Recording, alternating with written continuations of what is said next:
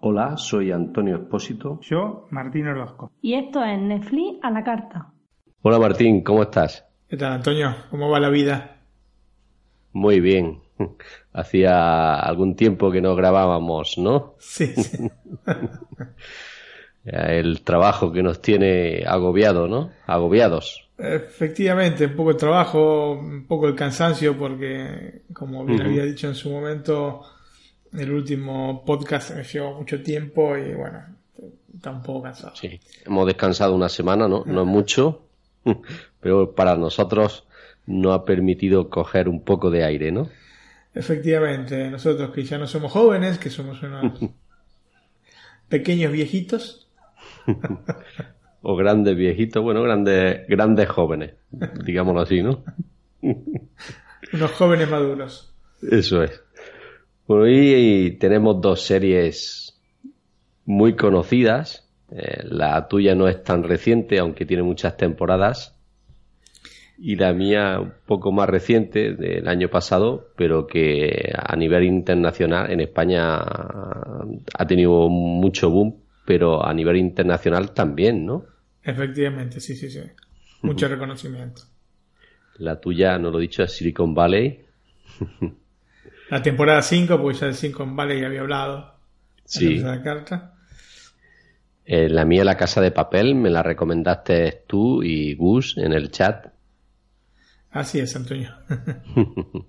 bueno, siempre habíamos dicho que las que nos pille más cerca de nuestro domicilio, la íbamos a hacer uno u otro, ¿no? En tu caso las series películas argentinas, en mi caso las españolas, ¿no? Efectivamente, así es. No te han mentido. Bueno. te dejo con Silicon Valley. Muy bien, Antonio, Silicon Valley, temporada 5, disponible obviamente en HBO, es una serie original de HBO, así que sea en HBO Go este, en América Latina como en HBO España se puede ver la serie. Y como pasó en los últimos años, estuve esperando con ansia que llegase marzo para continuar viendo la historia de Richard Hendrix y el grupo que conforma Pied Piper, que es esta empresa de Hendrix, ¿no? Em, la serie sufre este año una ausencia, yo creo que es notable, que es TJ Miller, quien interpretaba al excéntrico Erlich Bachmann, fundador de Aviato y jefe espiritual de la incubadora, ¿no? El actor abandonó este, em, Silicon Valley, dijo que era por cuestiones personales, porque quería tener más tiempo. Ese tipo de cosas yo generalmente no tiendo a no creerlas, tiendo a creer que ha habido algún problema económico, que generalmente son los motivos por los cuales se abandonan las series. Generalmente, ¿eh? Porque no me resultó demasiado convincente ni demasiado convencido, porque lo he visto en alguna entrevista hablando sobre este tema y no parecía demasiado demasiado convencido de lo que estaba diciendo. En fin.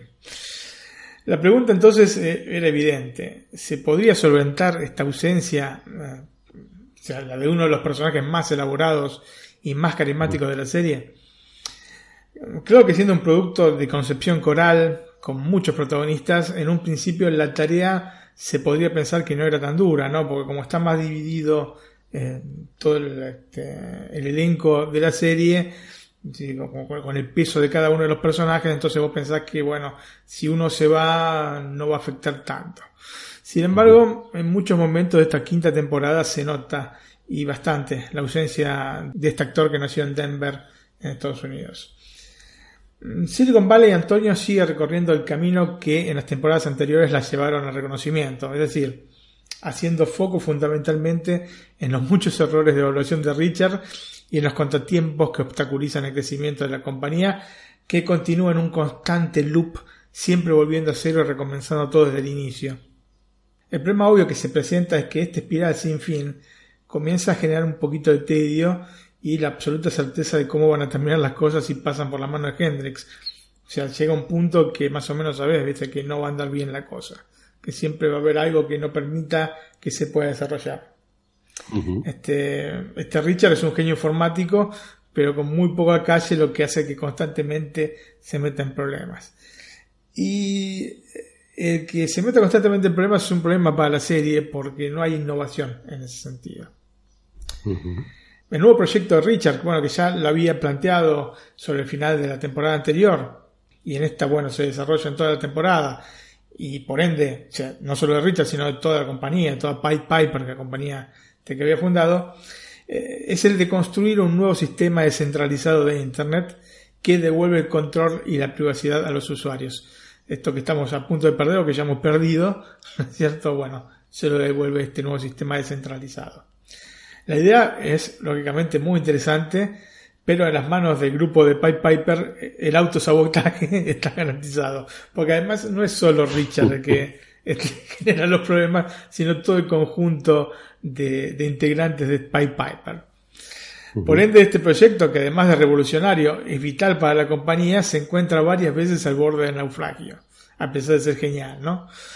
Por su parte, la autoridad de Richard ante sus colegas eh, dentro de esta temporada, bueno, ya venía pasando desde la primera, pero se va deteriorando más y más, aunque lógicamente todos reconocen que, que, tiene este, capacidad para innovar, ¿no? Que realmente es un, un genio en lo suyo, pero como líder es absolutamente nulo, ¿no es cierto? Vendría a ser una especie de Steve Wozniak, un anti-shops. Mm, además tenemos a Gavin Belson, que vuelve del Tíbet para tomar las riendas de Juli. Como sabemos, esta eh, Juli es una sabia e irónica mezcla entre Google y Apple, y el líder sería este Gavin Belson.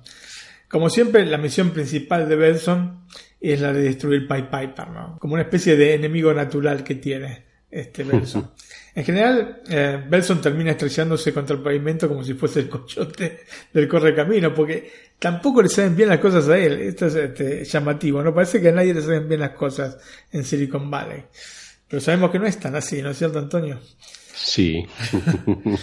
La cuestión es que Gavin piensa de ser un visionario al estilo Steve Jobs, pero en realidad sus elecciones marcan siempre un grado de incompetencia difícil de creer para quien ocupa un lugar de ese nivel, ¿no? Capi Day Capi dentro de Juli. Por otra parte, entrando un poco más en la serie, es llamativo, ya habiendo visto esta quinta temporada, el crecimiento decididamente escaso que tienen los personajes de la serie.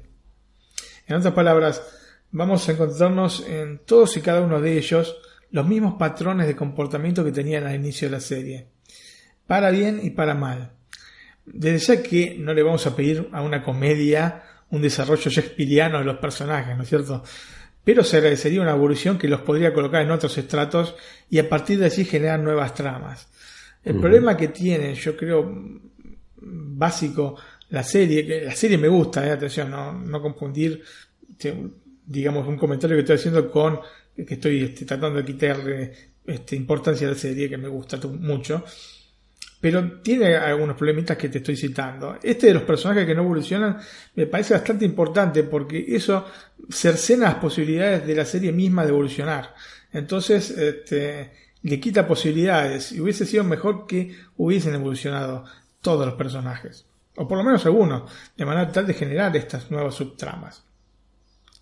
Y este problema también se puede aplicar a las fórmulas narrativas y sensibilidades cómicas que siguen siendo las mismas desde el primer capítulo de la primera temporada.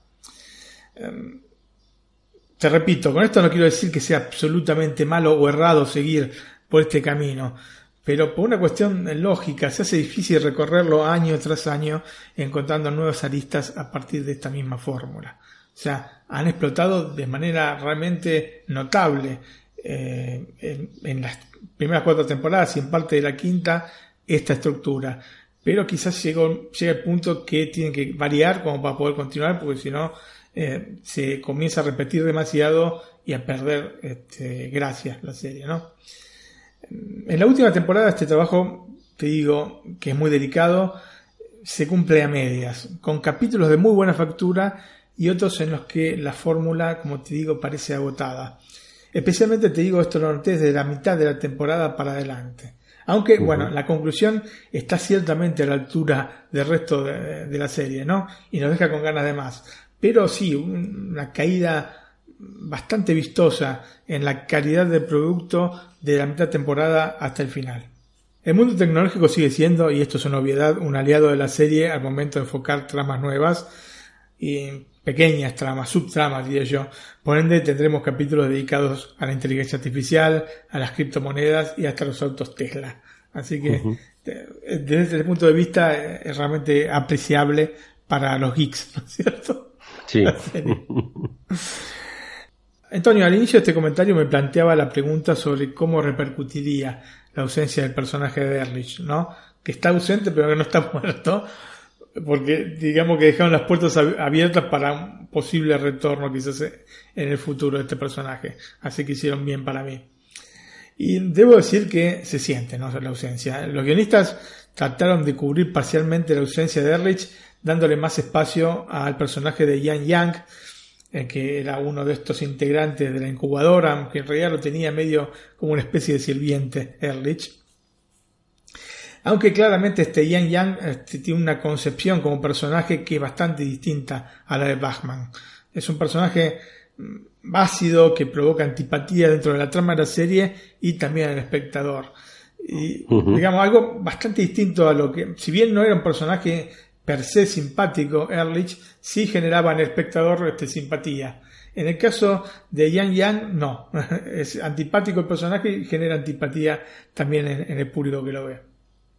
Por ende, el resultado que provoca es bastante ambiguo. Lo cierto es que eh, alguien puede decir que Ehrlich era un personaje que había perdido espacio y carisma. Sin embargo, queda claro que era una pieza importante en el engranaje de la misma serie. Así que bueno, sí, se siente, se siente su ausencia. Todo este conjunto de cosas hacen que esta quinta temporada tenga sus altibajos y aunque el objetivo de hacer reír lo cumple siempre porque con una cosa u otra, con algún gag, con algún chiste te hace reír, que finalmente es lo que más importa, ¿no es cierto? Sí. Estos vaivenes se hacen sentir porque una serie es realmente una calidad importante y em, estas caídas abruptas te, te dejan un poco pensando, bueno, quiere decir que esto se está terminando. Pero bueno, sigue siendo una de las mejores series cómicas, ¿no? Sí, sí, evidentemente es una de las mejores series, especialmente porque tiene una temática que no está demasiado trabajada dentro de lo que es el panorama de, comedias que hay en estos momentos. Eh, obviamente sí tenemos a este, The Big Theory, ¿no? Pero The Big Theory tiene otro approach porque es una, este, una sitcom y vos sabés que tiene otra manera de desarrollar las tramas, son muchos más capítulos por temporada y bueno, se ha convertido al fin y al cabo en una especie de novelita, ¿no es cierto? Con todo respeto para la novela, pero digamos, eh, gira en torno a otras cosas Silicon Valley. La cuestión, Antonio, es que el concepto cíclico que tiene la serie, este hecho de que generalmente los arcos argumentales sean en esencia los mismos, no han sido en realidad un obstáculo en estos años que lleva la pantalla. De todas maneras, con el correr del tiempo, los baches se van haciendo más profundos y tal vez sea la hora de dejar de ver a los perdedores empedernidos en otra faceta, ¿no es cierto? Eh, esto justamente lo hablaba mucho con mi mujer que decía, bueno, ya que dejen de fracasar, ¿no es cierto? Ya que acierten, ¿no? Sí, porque, ok, hay mucha gente que no le gustan los finales rosas para las películas. Puedo coincidir, ¿no es cierto? Pero tampoco puede ser siempre todo mal. tiene que haber un punto. tienen que hacer, ¿no? Claro, tiene que haber un punto en que tiene que salir una redonda, porque si no, no puede ser. También te aburrís, porque claro, evidentemente empieza cualquier este em, trama y ya sabes cómo va a terminar, que va a terminar mal, porque termina todo mal. Para todos los personajes que es lo peor. Porque si fuese nada más que para ellos, y vos decís, bueno, el de Juli le va, le va este, maravillosamente, ok, vos decís, bueno, por lo menos, pero no, a todos les va mal. Entonces, bueno, alguien, alguien bien, no puede ser, este, aparte es poco realista, ¿no? Estamos hablando de Silicon Valley. ¿no? que mueven millones y millones de dólares, alguno tiene que ir bien. Sí, y dónde está la empresa de tecnología más puntera, ¿no? Entonces, evidentemente, como algo bueno tiene que haber allí, ¿no? Justamente los puntos que más me gustaron de esta quinta temporada están ligados a la separación de Richard como un absoluto perdedor. ¿Entendés? Sí. Me parece que por allí deben ir las naves de esta sexta temporada que ya fue anunciada por HBO. Debo decir que en general los personajes me siguen convenciendo, la relación de odio cordial entre Guilford y Dinesh sigue siendo interesante, aunque digamos que algunos aspectos se fueron perdiendo en el camino o deformando ligeramente. Eh, me hubiese gustado, por ejemplo, que siguieran explorando el satanismo de Guilford, Me gustó tantísimo este aspecto del personaje, pero bueno, eh, lo dejaron de hacer. Eh, igualmente, esta deformación o este, esta, característica que van perdiendo los personajes eh, es, digamos, algo normal en series que se van prolongando con el tiempo. Así que no es una cosa que uno diga, uy, Dios mío, la primera vez que lo veo que pasa esto, sino que suele suceder. En el caso de Jared, que es otro de los personajes importantes, con el correr de los episodios y las temporadas se van mostrando características cada vez más particulares, casi excéntricas, que le dan bastante juego al personaje, así que en este caso, si bien el personaje no evoluciona, se va haciendo cada vez más excéntrico y cada vez más interesante como personaje en eh, per se, ¿no? Em, es una lástima que no se aproveche más el, personaje de Big Head, que me gusta tantísimo, que es un tipo que es totalmente despreocupado, que no tiene idea de nada, lo único que hace es estar siempre con su vaso de bebida gaseosa tomándola, pero que tiene mucha suerte. Y me parece que podría ser de contrapunto perfecto para muchos de los personajes de la serie que se lo toman las cosas muchísimo más en serio. Es bastante interesante el ciclo de esta quinta temporada que comienza y se cierra con escenas casi paralelas pero que marcan dos momentos absolutamente distintos para Pied Piper. De la frustración al éxito a partir de un recorrido alegórico con finales absolutamente diferentes es una de las cosas que más me impresionó de la serie en esta quinta temporada, que más me gustó. Eh, la serie comienza cuando Richard le muestra a Jared, Guilfoyle y Dinesh las nuevas oficinas de Pied Piper proponiendo lo mismo que en las temporadas anteriores, es decir, un recorrido tortuoso con un final negativo. En resumen, unas oficinas terroríficas, sin una sola ventana, pero con un entorno fantástico, digamos casi una especie de juego mental diabólico, ¿no? Ellos entran al edificio y está, este, es todo un open space con este, lugares para jugar, este, un hogar, están alucinados y dicen, no, no, bueno, esto es el hall de entrada, acá está esta otra empresa y van a la, a la de ellos y es un, este, un lugar lamentable. Todo lo contrario, ¿no? Sí, no, totalmente cerrado, con las luces este, de blancas a amarillentas, no, terrible, terrible. En el final de la temporada, sin embargo, esto se invierte y los mismos personajes, con el agregado de Mónica, se encuentran ante más de lo que esperaban y ocupando el lugar que antes pertenecía a Julie. Es un loft enorme con varios pisos, son creo que cuatro pisos, ¿no es cierto? Y esto, lógicamente, eh, este final feliz puede dejar espacio a una conclusión de la serie. Mm, que ya sabemos que no es así porque, ya te dije, ya anunció la sexta temporada. Así que hicieron bien en igualmente terminarla así porque podría haber sido, sí, podría ser una conclusión y este, sin que nadie se, se quejase de esto. Pero bueno, ya sabiendo que va una sexta temporada, puede ser el comienzo de un nuevo enfoque eh, de lo que debería ser la serie, ¿no es cierto? En resumen, Antonio, una quinta temporada que en definitiva terminó convenciéndome, especialmente por el final que rompe con el aspecto que se está haciendo peligrosamente repetitivo en Silicon Valley, ¿no? Este constante fracaso de Richard. Obviamente, eh, no podemos saber en este momento si la sexta temporada será la última, pero no sería de extrañar porque creo que se ha llegado el momento en el que la idea global de la serie se debe cerrar para no agotar la fórmula completa. Yo creo que con esta sexta temporada... sí. Sí, sobre todo como terminó la quinta, la sexta, lo normal es que continúe por donde terminó la quinta. ¿no? Claro, continúe con, o sea, no, que no vuelvan de nuevo al fracaso. Y, digamos, em, es más complicado, lógicamente, hacer comedia a partir del éxito que del fracaso, ¿no? Sí. y en definitiva, esta es una comedia. Pero creo que eh, es el momento de ponerle un broche, que sería un broche adecuado para una serie que realmente Em, rompió algunos modelos. Así que me gustaría que terminase en esta sexta temporada que se va a venir el año que viene, que terminase como corresponde. Perfecto. Bueno, Antonio, pasamos a los otros técnicos. Los protagonistas de la serie son eh, Thomas Middleditch como Richard Hendricks, Martin Starr como Guilfoyle, Kumail Nanjiani como Dinesh, Amanda Crew como Mónica, Zach Woods como Jared, Matt Ross como Gavin Belson, Jimmy O. Young como Yang Yang, y Josh Brennan como Lenson Big Head Bigetti. Un personaje que se tendrían que acordar, Antonio. Pues a mí me hace reír mucho. La quinta temporada de Silicon Valley vuelve a los ocho capítulos, como la eh, temporada 1. La temporada 1 tenía ocho, eh, las 2, 3 y 4 tuvieron 10 y esta última otra vez 8. Tanto es así que cuando terminó con ese capítulo, yo dije, digo, caramba, pareciera el final de la temporada. ¿No es cierto? pero le digo a mi esposa, pero no puede ser, hay, quedan dos capítulos más. Y la semana siguiente no había nada. Yo digo, ¿qué pasó ahora? Y fui a buscar y obviamente eran, este, había terminado la temporada, eran ocho capítulos. La duración de cada uno de los capítulos, como en las anteriores temporadas, es de 30 minutos aproximadamente.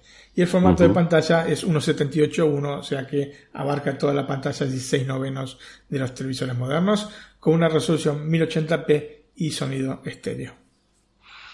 Muy bien, Martín, pues una serie que me ha recomendado mucho y que eh, se la voy a, a ver si engancho a mi mujer y la vemos ahí por la noche, como son media orilla, acabamos las cinco temporadas en poco. Sí, sí. Es una serie que mm, realmente me ha gustado siempre desde el principio. Hemos traído una escena. ¿Te acordás? Hace sí. algunos Netflix atrás. Eh, muy bien este, trabajado desde, desde el guion. Y bueno, este, yo creo que es absolutamente recomendable. Para el que no haya visto las eh, otras temporadas, bueno, empezar obviamente desde la temporada 1. Sí, sí. Bueno, Antonio, ¿y tu serie?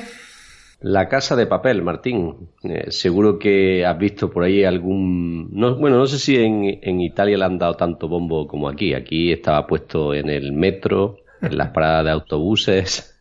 bueno, pero es normal porque es una serie española. Acá tuvo bastante, bastante suceso. En Argentina ni te cuento.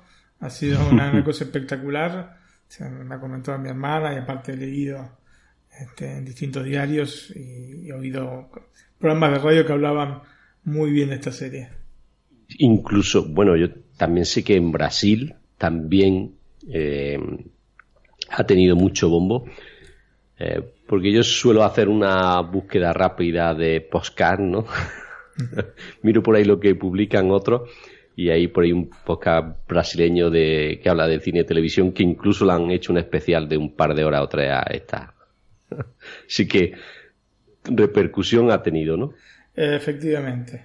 Y aparentemente merecida. Yo, eh, ya alguna vez te lo dije, yo prefiero dejarte las series españolas a vos y este y concentrarme en otras. Si hay Argentina, yo he comentado series argentinas, pero te prefiero dejártelas a vos corresponde. Claro, para mí, para mí es más fácil porque yo a muchos actores los conozco, a otros no, ¿no? Pero a la mayoría los conozco de, de hace series y de hace años, ¿no? no, no, aparte te digo que me cuesta muchísimo entender este, la manera de, hablar de, algunos españoles, eh, especialmente cuando susurran por todas las veces. sí, sí. De hecho, eh, tuve que ver la mitad del primer capítulo de La Casa de Papel, que es el único que vi. Me gustó desde ya, eh, pero tuve que en algún punto poner subtítulos porque no, no entendía lo que están diciendo. Suele pasar. O sea, podía hacer eso ponerlo con audio en italiano, me parecía demasiado, un exceso. Pero sí, le puse subtítulos. Por lo menos para acompañar, dice, lo que entendés lo entendés, pero hay muchas veces que te quedas. Ah, y seguramente les pasa lo mismo a los españoles, ¿eh? Con... a mí me pasa contigo que alguna palabra me suelta y la primera vez que la escucho mm, pienso así 30 segundos, o ya me entero, no, no, pero, Ojo, no, no el argot, porque el argot lo puedes llegar a comprender. No entiendo las palabras, no entiendo este, la manera de. O sea, no llego a, a distinguir una palabra de otra, ¿entendés? Oigo esto. ¿Entendés? Especialmente cuando susurra, no, no llego a entender. Yo no sé si es de una parte específica de España o en general, creo que no en general. Pero sí me pasa esto. Bueno, pero no soy el único, ¿eh? No soy el único. Sí, sí. Sí suele pasar. Eh, a los españoles quizás nos cueste algo menos por el hecho de que eh, evidentemente aquí en Andalucía no se habla igual que, por ejemplo, en Cataluña. Aparte de que en Cataluña tienen su propio idioma, ¿no? Sí. O en Galicia, que también tienen el suyo propio, el gallego, pero por ejemplo, eh, hablamos de diferentes formas en Madrid que aquí en Granada o en Jaén, ¿no? Incluso en Granada y Jaén que están juntos.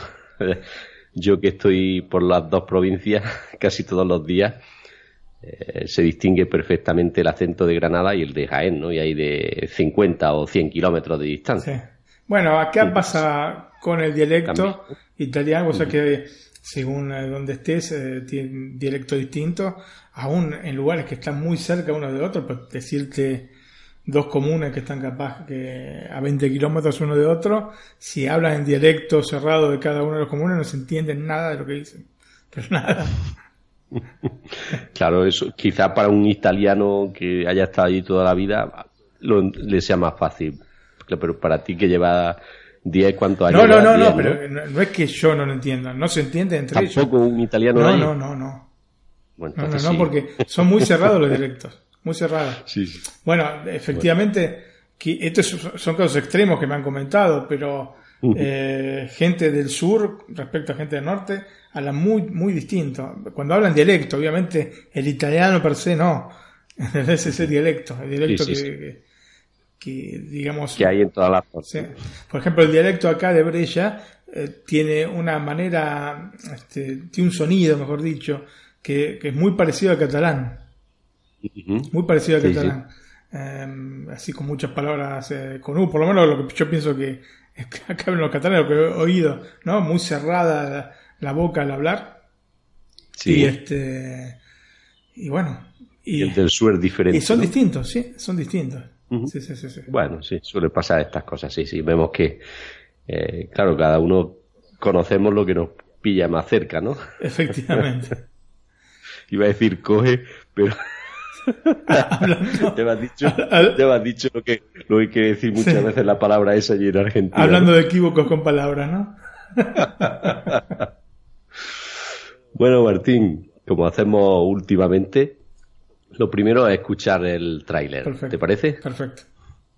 bueno, pues le doy al play. Las cosas se van a poner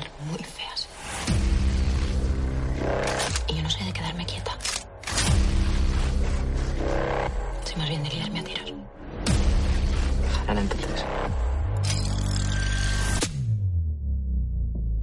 Hanana. En el año 2011, el Banco Central Europeo creó de la nada 171 mil millones de euros de la nada. Igual que estamos haciendo nosotros. Pero no la banca. Este es un momento maravilloso. Escuchadme todos. Este es un operativo muy complejo. Así que vamos a necesitar concentración extrema. Esta vez detendremos nosotros la trampa.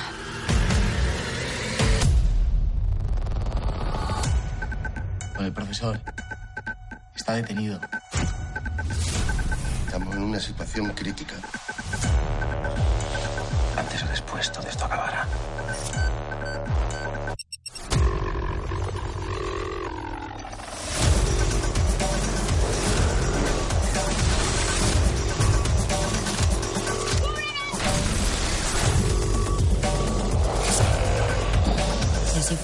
Todo. Todo lo que sería el final del atraco.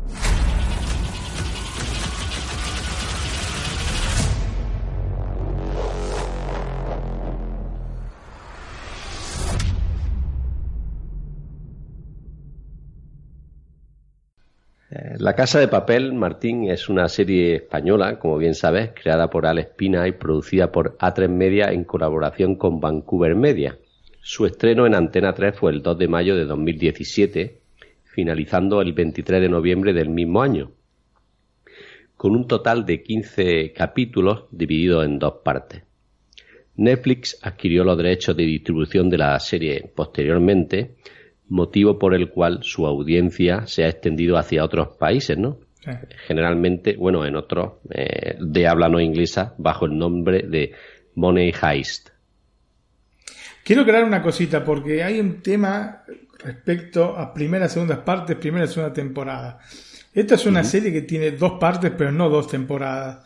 Sí, por eso lo he dicho así, en dos Porque Hay, hay, muchas series que son así, especialmente eh, series norteamericanas que hacen un parate, digamos, a, fin de año y después recomienzan en el mes de marzo. Entonces, ah, más conocidas tenemos Vikingos, que también hace eso en la última temporada. Vikingos, mm. sucesor designado y tantas otras. Entonces, en realidad son eh, siempre una misma temporada dividida en dos partes, porque muchas veces te preguntan, bueno, y la tercera temporada de La Casa de Papel.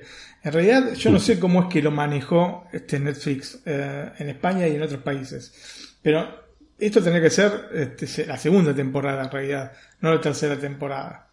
Algo tendría que tener 15 capítulos, ¿no? O poner que, como ahora lo produce Netflix, tenga un poco menos, pero eh, no 7 u 8 capítulos como tuvo este, la división entre primera parte y segunda parte. Lo que pasa es que se conoce muy poco el tema. Igualmente, disculpame y te dejo. No, no, bien ha hecho en aclarar esto. En algún momento quizá yo le llame segunda temporada, ¿no? Pero como bien has dicho, es una temporada pero dividida en dos partes. Mm ha hecho bien en esto, en llamarlo así para que nuestro oyente lo entienda. Después yo no sé cómo fue distribuida en España, si... En la televisión no te puedo decir porque eh, aquí yo la he conocido realmente desde que Netflix le ha dado bombo. Mm. Más que nada porque a mí me pasa igual que a ti. La televisión pura, por decirlo así, yo la veo poco. Aparte de, de los telediarios, ¿no? O las noticias diarias, saliéndome de eso, poco más. Sí, sí, sobre todo, sobre todo por mi trabajo, ¿no? Porque no me permite seguir una serie eh, que pongan los jueves a las 10 de la noche o de 10 a 11, ¿no? Mi trabajo no me permite poder seguirla. Entonces, desde que está Netflix, HBO y todas las plataformas de streaming, a mí me lo han puesto mucho más fácil. A mí y a mucha gente, ¿no? bueno, a vos y a todos. sí. Bueno, volviendo a la serie, eh, hay que decir que la serie de habla no inglesa más vista en la historia de Netflix y ya han confirmado la producción de nuevos episodios que serán lanzados a lo largo de 2019, en la que la compañía avanzó que contará con la mayor parte del reparto. Antes de los spoilers, vamos a realizar la primera pausa musical con la canción de cabecera. Muy bien. Le doy el play.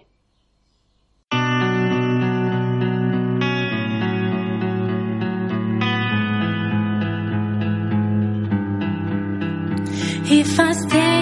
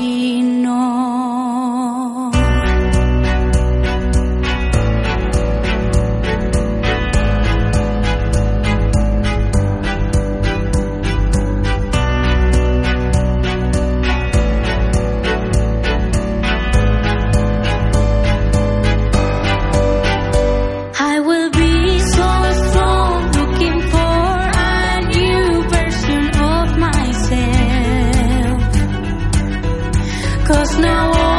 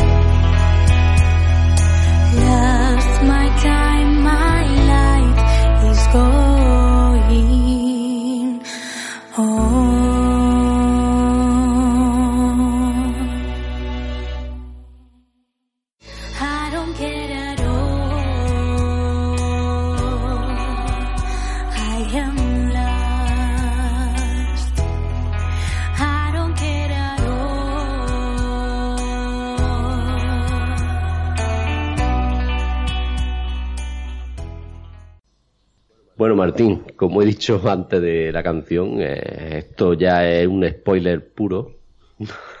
no desvelo mucho, pero el que no haya visto la serie eh, y, y escuche esto va a tener muchos datos. O sea que mejor que si la quiere ver, Si no, la ha visto que la pase. serie, si no la ha visto la serie y si es de los que no le gusta tener datos antes de ver la serie, porque hay otras personas que, el- digamos, que le gusta leer cómo es la serie para luego verla, ¿no? Sí, sí, sí, si es ese caso, que lo escuche, pero si no, que no. Bien. Bueno, volviendo, usando a Tokio como narradora, vemos la historia del atraco a la Fábrica Nacional de Moneda y Timbre. Con la ayuda desde el exterior del profesor, ¿no? La persona que ha planificado todo hasta el más mínimo detalle y que pretende hacer justicia por el trato que tuvo su padre años antes, también atracador. El robo será más difícil si cabe, ya que no será un robo normal, ¿no? Valga la redundancia. Tendrán la difícil misión de fabricar y sacar todo el dinero que puedan mientras simulan negociar con la policía para conseguir el mayor tiempo posible. No es que sea un robo tal cual, ¿no? Sino que entran en la fábrica de moneda y timbre y se fabrican sus propios billetes, Sus eurillos. sus eurillos.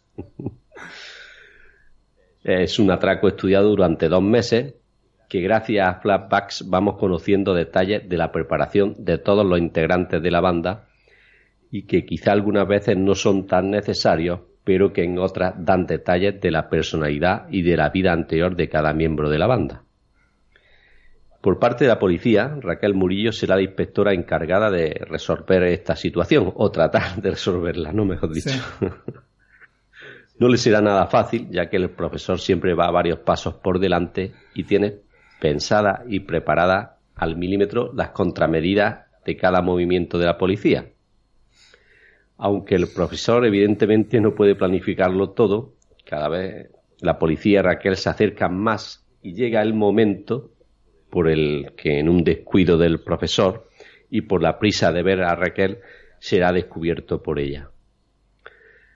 La banda, por su parte, tendrá sus propias batallas internas y cada vez costará más controlarse, controlarse entre ellos, me refiero, y seguir a Berlín, que es el líder o el encargado dentro de la fábrica, y es el enlace con, con en fuera con el profesor.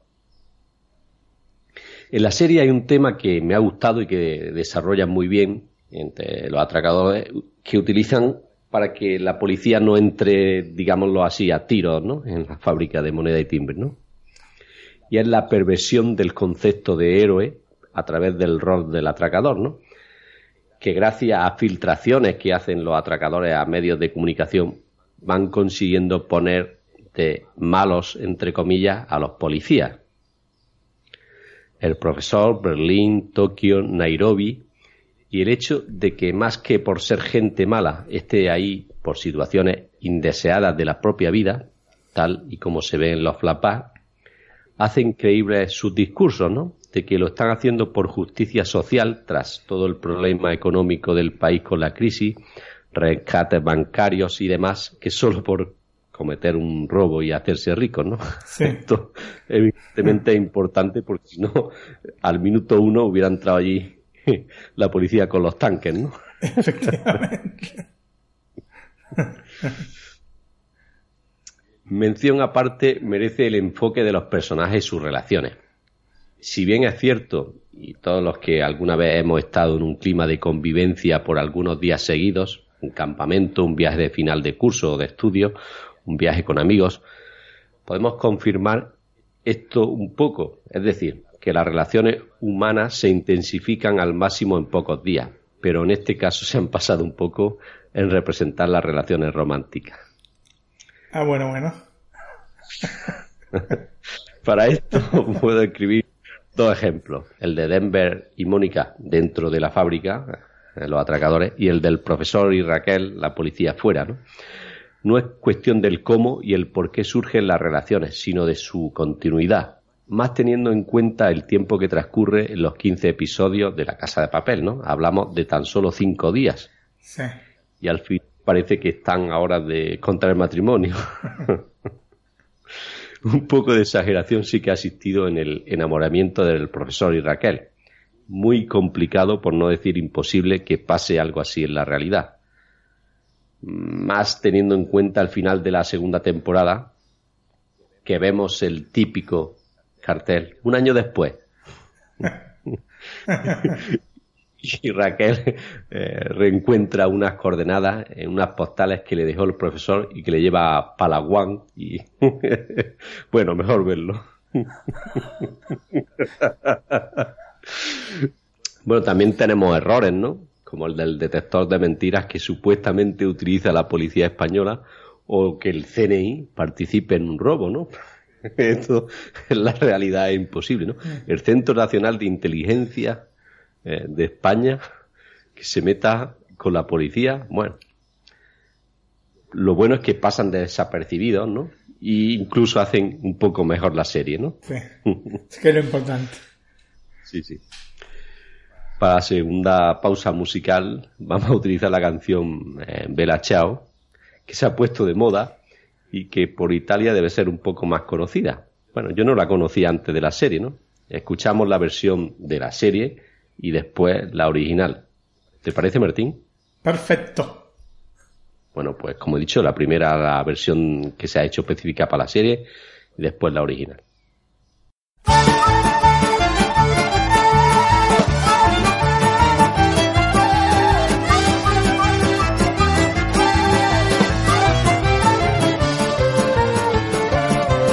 Una mattina mi sono svegliato, oh bella ciao, bella ciao, bella ciao, ciao, ciao. Una mattina mi sono svegliato e ho trovato l'invaso.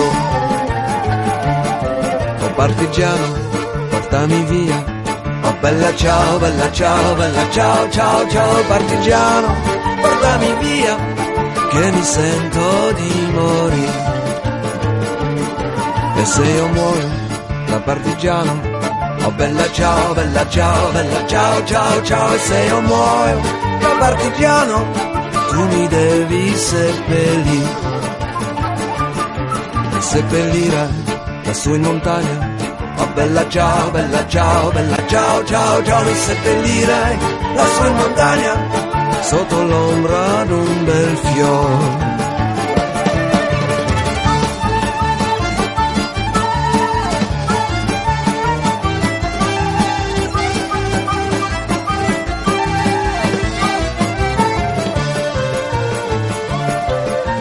la gente che passerà.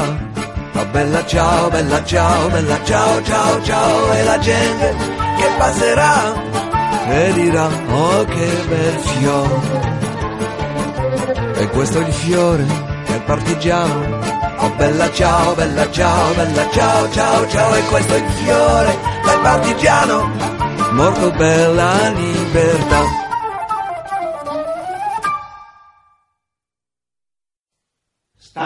Stamattina mi sono alzato, oh bella ciao, bella ciao, bella ciao, ciao, ciao. Stamattina mi sono alzato e ho trovato l'invaso. Oh partigiano, portami via. Oh bella ciao, bella ciao, bella ciao, ciao, ciao. Partigiano, portami via che mi sento di morire. E se io muoio da partigiano, oh bella ciao, bella ciao, bella ciao, ciao, ciao, e se muoio da partigiano, tu mi devi seppellire e seppellire lassù in montagna Oh bella ciao, bella ciao, bella ciao, ciao, ciao, seppellire lassù in montagna, sotto l'ombra di un bel fior. Tutte le genti che passeranno, oh bella ciao, bella ciao, bella ciao, ciao, ciao, e le genti che passeranno ti diranno che bel fior e questo è il fiore del partigiano oh bella ciao bella ciao bella ciao ciao ciao questo è il fiore del partigiano morto per la libertà. Questo è il fiore del partigiano, morto per la libertà. Questo è il fiore del partigiano, morto per la libertà. Questo è il fiore del partigiano. Martín, ¿qué versión te gusta más, la original o la de la serie? Y suena mejor la, la de la serie, sinceramente. Sí, bueno, en eso coincidimos. Lo cierto es que el final de La Casa de Papel es tan bueno como el inicio. Eh, pon- ponemos un pero, ¿no? Aunque la última cena de Raquel y Sergio juntos a mí me rompa un poco los esquemas, pero bueno. a lo largo de toda la serie y en especial la segunda, tempo- la segunda temporada, por decirlo así, que como bien ha aclarado antes, no es segunda temporada, sino que es segunda parte, la trama ha seguido en aumento, ¿no? Con ciertos momentos de pausa, pero ofreciendo cada episodio mejor o igual que el anterior, con sólidos guiones, evidentemente con pequeñas lagunas, pero que logran encajar episodio con episodio a la perfección con la ayuda de una dirección excepcional. La serie de A3 Media demuestra que en España también sabemos hacer series de acción que gusten en todo el mundo. La Casa de Papel tiene mucha calidad en la dirección y la interpretación. Mención aparte Álvaro Morte, el actor que no conocía y que ha conseguido interpretar al profesor a las mil maravillas. Para mí la mejor serie española, o de las mejores que he visto, no voy a decir la mejor porque tampoco tanta seguridad no tengo, pero probablemente una de las mejores de los últimos años. Eh, aquí en España tiene mucha repercusión el Ministerio del Tiempo. Eh, ¿La conoce Martín? Sí, sí, he oído hablar, sí, sí, sí. sí. Aquí el- se dice, eh, o se comenta que la mejor serie española, ¿no? Contiene tres temporadas y que, como sabes, eh, ha sido plagiada por Timeless, que es la que quiero comentar próximamente. he, he empezado, yo primero he empezado en esta ocasión por la copia y luego pasaré a ver la original. Muy bien. Bueno, volviendo a la serie de hoy, el reparto, tenemos a, a Úrsula Corbero de Silene Oliveira o Tokio. No sé si sabes que en la serie todos se han puesto sí, sí. nombres de ciudades para no conocerse entre ellos, ¿no? Y no dar pista a la policía en caso de que los coja. Iciar Ituño de inspectora Raquel Murillo, Álvaro Morte de Salva Martín, Sergio Marquina o el profesor.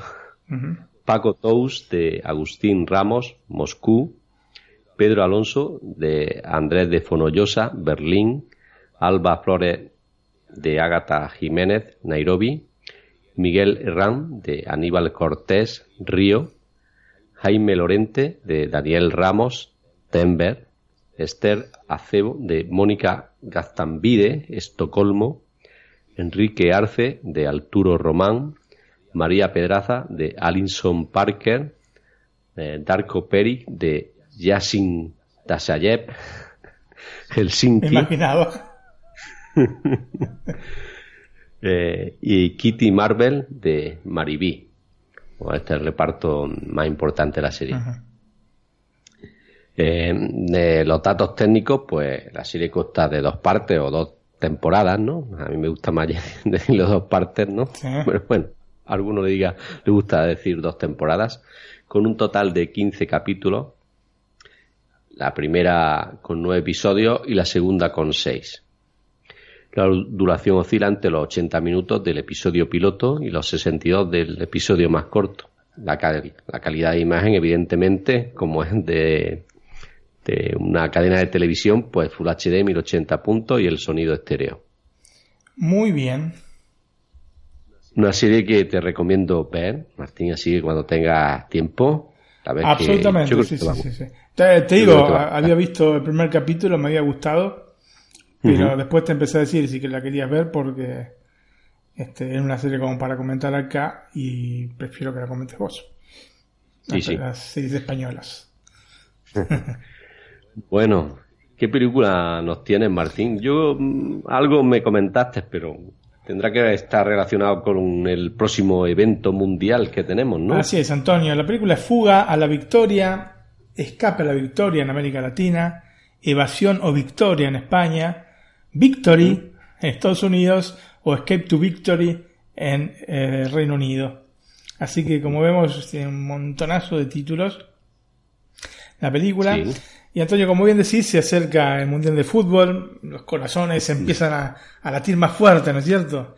El planeta Sí. fútbol se apodera de muchos de nosotros y comenzamos a vivir un momento único, pero que bueno, se repite cada cuatro años.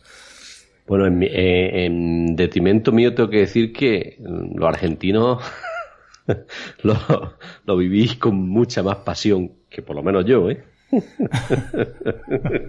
Hay un vídeo por aquí en la página de Marca Sí. que yo lo había visto, me lo enviaste tú y que es muy gracioso Bueno. y que le recomiendo a nuestros oyentes que lo vean también, el que no lo haya visto. Bueno, es un claro reflejo de cómo somos argentinos con respecto al Mundial de Fútbol. Sí, sí, ya me dijiste tú, que me lo confirmaste que era así totalmente, ¿no? Absolutamente. Yo ya tengo, mira, desde hace un mes más o menos que estoy Sí. en modalidad mundial y estoy viendo todo lo que puedo de fútbol. Acá ya me odian en casa. ¿A tu mujer le gusta no? Eh, El fútbol, bueno, sí, el mundial, yo creo que, eh, por lo menos en Argentina, todas las mujeres cuando se acerca. Lo ven por no. obligación. No, no, no, no, no, no, lo ven. Gusta, ¿no? sí, sí. No todos los partidos ya como nosotros, pero sí. Aunque vos me dijiste que vos no ves todos los partidos. Bueno, eh, no. Hombre, los partidos de Argentina, de Italia, de Alemania, de España. Sí, bueno, de Italia este mundial no, lamentablemente. Sí, de México también, ¿no? Mm. Por, por las raíces, ¿no? Pero ya hay otros que Egipto como que no me atrae mucho. Bueno. no, no, yo de ser posible veo todos los partidos. Sí, ¿no? Y, y las repeticiones, ¿no? Y los resúmenes, ¿no? Bueno, no, yo no sé si para tanto, pero sí, eh, cuando juega Argentina o algún candidato, sí, los, los resúmenes y este, los Bueno, comentarios. sí. sí, sí, sí. Bueno, Efectivamente. no te, no te interrumpo no, no, más. no, para nada, no, no es interrupción, Antonio.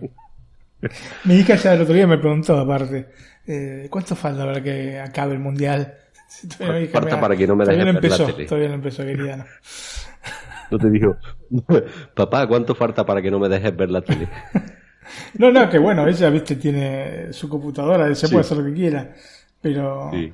viste, estamos acá, yo capaz que estoy trabajando y me pongo fútbol y ella está totalmente estresada, pobrecita.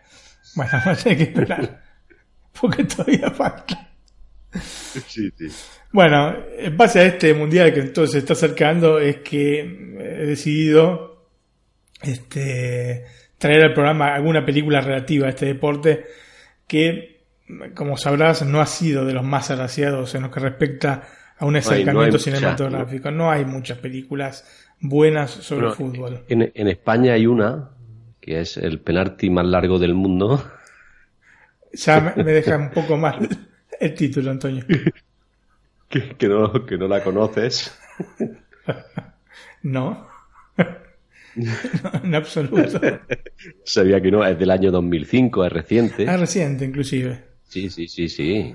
Te recomiendo En que la veas. Eh, está en tono de humor. Sí. No es referida al mundial, pero bueno, sí referida a fútbol. Sí, sí, sí. Yo traigo de fútbol, de mundial. Bueno, hay películas, hay eh, documentales, pero bueno, documentales son documentales y lo dejamos este, como tales. Aparte, este, ¿qué documental podría traer yo acá? Héroes. Sí. No, no es que conocéis la película Héroes, ¿no? El documental sobre Sí. el Mundial del 86. Sí, Y, y vos traerías eh, la película oficial del Mundial de Sudáfrica. Pero bueno, hay muchas personas que nos escuchan que no son ni argentinos ni españoles, entonces no sería justo hacer una cosa por el estilo. Em, te repito, entonces, no hay una gran cantidad, en realidad no hay muchas películas deportivas ni siquiera eh, de gran calidad, ¿no es cierto?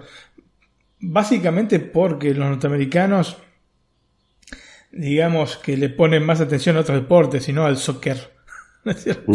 Sí, Así al fútbol, que- pero americano, ¿no? Al fútbol americano, al, al béisbol, ¿no es cierto? Hay algunas películas, sí, algunas películas de básquet, sí, efectivamente. Pero de, de, de fútbol hay poco. Si bien ha habido en los últimos años un movimiento, pero la verdad que como encontrar muchas, muchas películas, o buenas películas, mejor dicho, de fútbol es bastante, bastante, es una tarea bastante compleja. Yo recuerdo hace unos años que había visto una película de un humorista mexicano, bueno, los mexicanos que nos escuchan, desde ya que van a saber de quién estoy hablando, eh, quizá vos no sepas, pero este, alguna película de un comediante que se llamaba, porque murió hace poco, Chespirito, que se llama El Chanfle. Mm, Te he escuchado a ti hablar varias veces de él, pero no, no, no, no lo conocía. Ese es muy buen comediante, o era muy buen comediante, así con un humor naif, ¿no es cierto? Sí, la, la que te he comentado yo antes, del penalti más largo del mundo, es así en tono de humor Claro, también. bueno.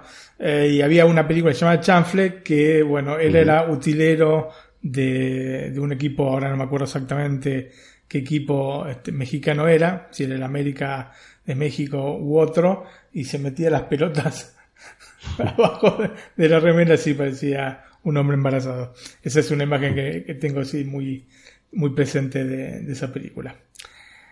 Eh, bueno, dentro entonces del espectro de cine que he visto y eliminando los documentales y esta película que te digo de Chespirito, reduje la selección a tres eh, films. ¿no? Voy a comentar, obviamente, Fuga de la Victoria, pero les comento los que, en los que pensé. Uno es El cura Lorenzo, es una película argentina del año 1954. Yo te dije alguna vez que he visto muchísimo cine argentino. Sí. Este, Sí, sí. Todas las tardes pasaban una película de cine este, nacional eh, por televisión y yo las veía todas. Y bueno, me hice toda una cultura del cine na- argentino.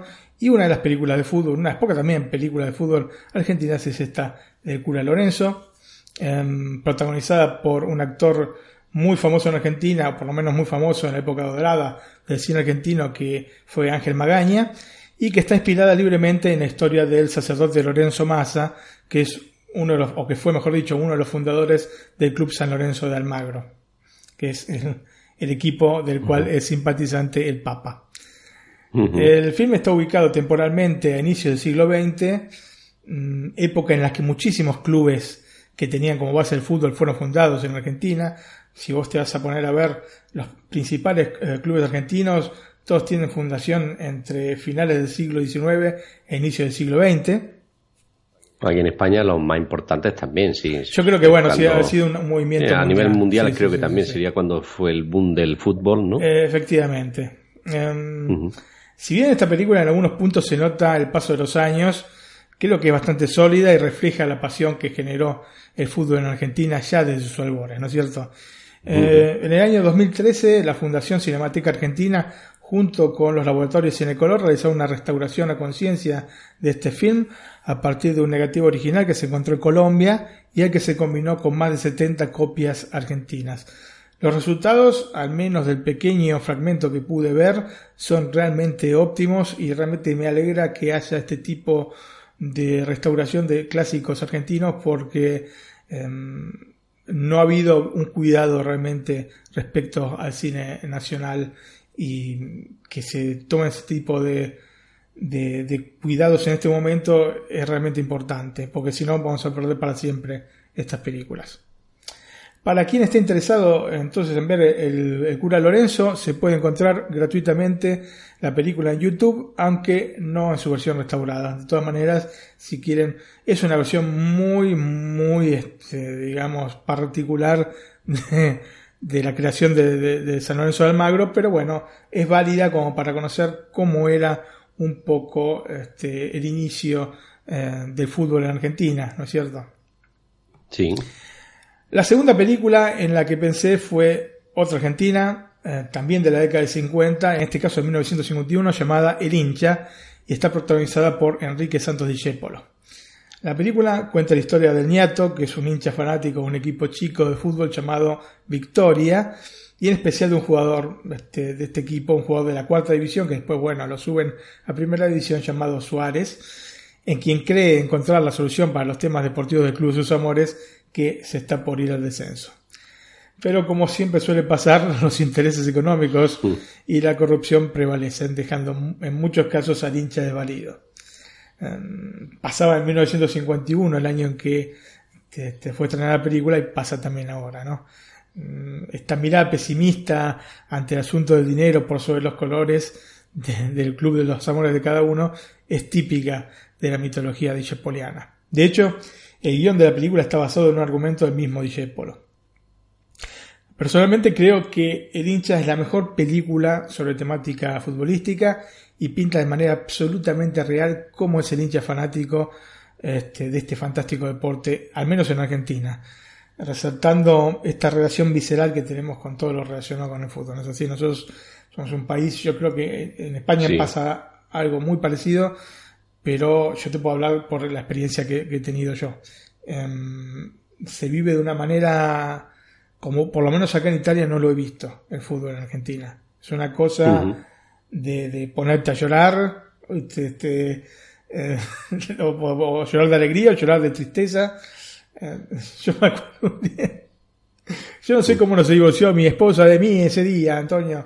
Estaba jugando, mi equipo, me dice, yo soy hincha de independiente. Sí. Está jugando con, eh, creo que Lanús. Y faltaba un minuto y estaban, estaban empatando. Necesitaba ganar Independiente para quedar primero. Y metió un gol de tiro libre un jugador que se llama Calderón. Y yo salí corriendo y de rodillas patiné por todo el living de la casa. Ante la mirada azorada de mi esposa, Antonio. Yo digo, eh, hacía poco que estábamos casados, yo digo, bueno, este, arriesgué, arriesgué. Ahí estoy. tu mujer mirándote con ojos como diciendo, ¿está loco? Sí, aparte, este, muchos me ven y no pensarían que yo soy así, tan apasionado de fútbol, pero bueno, sí. pero es muy, así en Argentina, ¿no? Mucha gente es muy apasionada del deporte. Eh. Estas cosas son buenas y en algunos aspectos, en muchos aspectos es malo que haya esta pasión tan desmedida, ¿no? Por el, por el fútbol. Pero bueno, el, fútbol siempre genera esto, ¿no? Sí, efectivamente. no sé si tanto así, pero bueno, sí, genera pasiones. Bueno, yo sí, en, en mi propio trabajo, ¿no? Aquí, sobre, sobre todo la Liga Española, ¿no? Cuando gana el Madrid la Champions o el Barcelona la Liga, ¿no? Sí. Hay una rivalidad fu, impresionante. Sí, sí, sí. Bueno, las rivalidades son siempre rivalidades. El tema es la gente que no es tan, este, o sea, que no sigue el fútbol constantemente, ¿cierto? Que también llega un punto en que sos hincha, es así. Y bueno, el hincha muestra lo que es, eh, quizás exagerando un poquito, pero muestra muchos, este, digamos, aristas de lo que sería el hincha argentino. Lo más llamativo de las cosas es que a pesar de los años, te repito, es una película del 51, ¿no es cierto? No han cambiado demasiado Sí. las cosas. El hincha, Antonio, es una comedia brillante y yo creo que es imprescindible para todos los amantes de fútbol, mucho más para los apasionados, seguramente se van a divertir mucho con la película y está interpretada de manera fantástica por Discépolo, que como sabes es uno de los mayores representantes de la cultura popular argentina. No sé si lo conocías, pero bueno, es el autor del tango Cambalache y también Sí. de Gira Gira. Es, un, es un- realmente un mito popular argentino. La película entonces se puede encontrar en YouTube, aunque la calidad no es la mejor, pero seguramente la, la van a disfrutar. Y vamos a escuchar entonces por este, la voz del propio Discépolo la definición de lo que es el hincha y en la cual coincido al 100%, Antonio. Perfecto. Eh, ¿Te refieres a Enrique Santos Discépolo, Enrique no? Santos Discépolo. Sí, Eso. Ujú. Pues le doy al play y lo escuchamos. Mejor que se vaya a dormir, amigo. ¿Dormir yo? Cuando el cuadro va al descenso. Pero usted no me conoce. Yo no duermo hasta la final del campeonato. Yo me quedo a vivir aquí. Yo le tomé cariño a este sitio. Lo voy a amueblar. Ellos van a tener que salir alguna vez. Entonces me van a escuchar porque Suárez tiene que jugar el domingo. Las dos comisiones son las que resuelven esto. ¿Y el hincha qué? No resuelve nada. ¿Qué sería de un club sin el hincha? Una bolsa vacía. El hincha es el alma de los colores. Es el que no se ve. El que se da todo sin esperar nada. Eso es el hincha. Eso soy yo. Como bien has dicho, una definición Absolutamente fantástica. ap- apasionada, ¿no? Sí, sí. Aparte, mira, eh, viendo las dos películas estas que te acabo, acabo de comentar, tanto la de Cura Lorenzo como esta del hincha, es mucho más natural como actúa Discepolo, realmente es como Discepolo, ¿entendés? Sí. Eh, digamos, actuó poco este, y hizo mucho de él en esta película, que me parece realmente fantástica, muy bien armada, muy llevadera, realmente es una maravilla. Estando gratis en YouTube, yo la vería, mira, aunque no seas eh, argentino, la vería, eh, de todas maneras. Bueno, pues yo la voy a ver. Así- ya así que nos me conocen gusta un poco más. Sí. Y al argentino que no la haya visto, tiene que verla. Es realmente Bueno, yo creo una que será pieza una fundamental película dentro de la comedia como la... No, te quería decir que será una película como las que hay típicas españolas, ¿no? Que casi todos hemos visto, ¿no? En nuestro país, ¿no? Me refiero. Sí, bueno, lo que pasa es que, claro, ya teniendo tantos años, vos sabés que conforme pasan los Los años, la gente, sí, efectivamente, los más jóvenes, especialmente cuando son películas en blanco y negro, tienden a no verlas. Estas son pe- películas que, aparte, la de Cula Lorenzo, ok, tuvo una, un- una restauración de, del hincha, eh, no lo sé, no encontré nada al respecto. Em, así que entiendo que les genere ciertas dudas ver cosas así, porque en muchos casos las películas sufren mucho el paso de los años. Eh, sin embargo, en el, en el- el hincha no. El hincha es una película que es como si hubiese sido hecha, filmada ayer mismo. Un poco como Cambalache. Si vos escuchás Cambalache, es un, este, un tango que eh, fue escrito en la década del 30 o del 40 y parece como si hubiese sido escrito hace dos días. Ese, digamos, esa es un poco la, la mística que tenía Enrique Santos Discépolo. Perfecto. Bueno, Antonio, entonces pasamos a Fuga a la Victoria. Finalmente, O, ¿no? o Evasión o Victoria, ¿no? O Evasión o Victoria, o Escape a la Victoria, o Victory, o Escape to Victory. Elegí esta película porque prefería abordar un film más cosmopolita y no tan centrado entonces en la idiosincrasia argentina, que refleja especialmente el hincha, ¿no? Pero también la película del cura Lorenzo. Como veremos luego, la película se basa en dos hechos históricos, aunque generalmente se la relaciona con el famoso Partido de la Muerte. Es un partido que se realizó en 1942. Después voy a hablar más detenidamente de este partido. Su director es un ícono de la cinematografía, se llama John Huston, o se llamaba John Huston, mejor dicho, que también fue actor, escritor y hasta torero. Antonio ha sido de todo este buen hombre. Además está decir que a pesar de ser una buena película, Fuga a la Victoria no está a la altura de otras grandes este, obras del norteamericano, que son sin lugar a dudas grandes clásicos de la cinematografía, como por ejemplo El Comantés de- del 41 con Humphrey Bogart, El Tesoro de Sierra Madre del 48, La Reina de África del 51, Moulin Rouge del año 52, que mencionamos. Ya hablamos aquí, ¿no? que- Sí, cuando hablamos de, de Moulin Rouge del año 2001, también hablamos de esta. Eh, Moby Dick, ¿no? El Del año 56. Y El hombre que se quería ser rey o El hombre que pudo reinar, una película de 1975, entre muchas otras, porque realmente ha tenido una carrera muy, muy amplia John Huston y hay de todo, ¿no? La Biblia también ha hecho.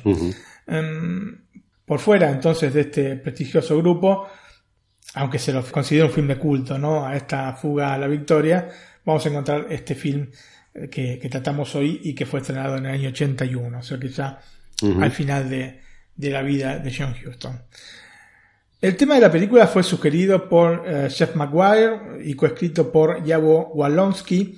Eh, lo cierto es que poco se sabe de las motivaciones eh, de un norteamericano como Houston, que sabía poco y nada de fútbol, no de soccer, como para hacer una película como esta. ¿no? Aparentemente, la posibilidad de trabajar con Michael Caine, este nuevamente, de quien tenía muy buenos recuerdos por haber rodado junto a él El hombre que sería rey, fue uno de los motivos que impulsó a John Huston para hacer esta película.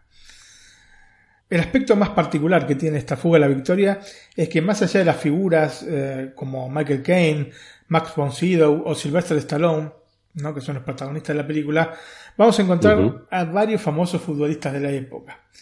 Eh, el productor eh, Freddie Fields quería que la película tuviera éxito a nivel internacional y entre los amantes de fútbol en particular.